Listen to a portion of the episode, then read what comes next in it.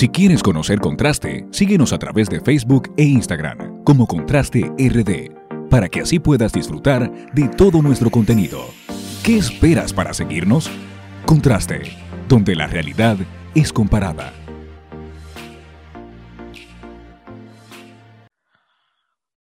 Hola, hola. Eh, mi comentario eh, personal en el día de hoy me voy a permitir titularlo incluso de la siguiente manera. El cómo, nuestra gran tragedia. Amigos y amigas, vivimos en un sistema político que no, que no conoce esa pregunta, ¿cómo? Cada vez más se unen los jóvenes al movimiento que fomenta el voto consciente, sin saber necesariamente hacer las preguntas correctas, pero por algo se empieza, ¿verdad? Todas las demás, eh, todas las semanas, señores, yo, yo recibo mensajes de jóvenes, amigos y amigas, familiares que se preocupan por el voto que ejecutarán en las elecciones de julio.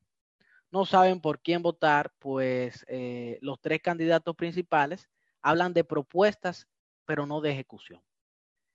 Escupan palabras vacías al aire con el único objetivo de ganar votos de forma fácil.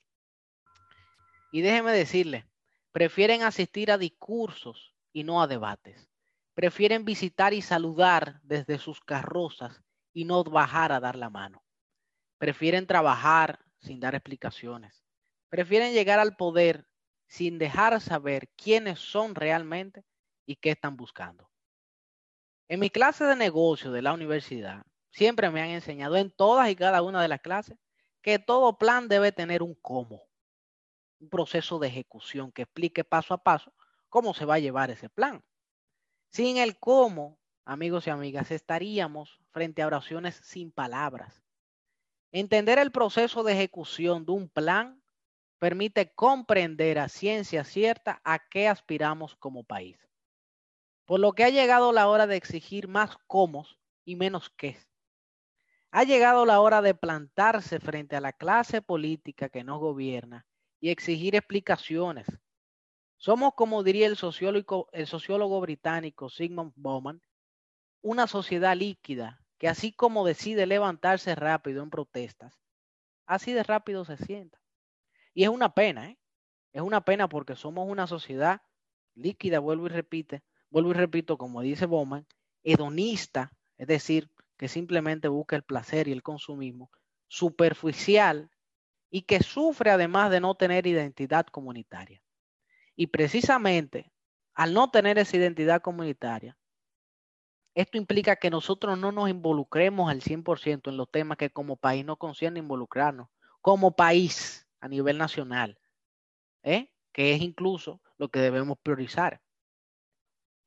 Más del 30% del padrón electoral para las elecciones de julio está compuesto por jóvenes entre 18 y 35 años. Creo que casi el 40%.